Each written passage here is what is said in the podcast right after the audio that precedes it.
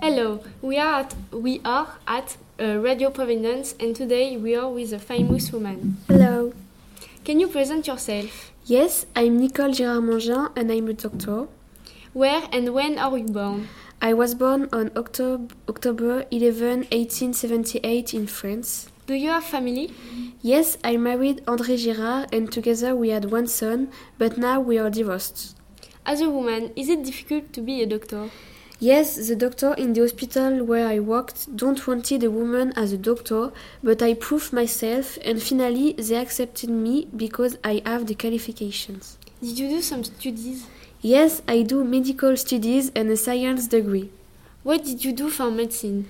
I represent France in International Conference of Vienne with Albert Robin, and I am specializing on tuberculosis and cancer.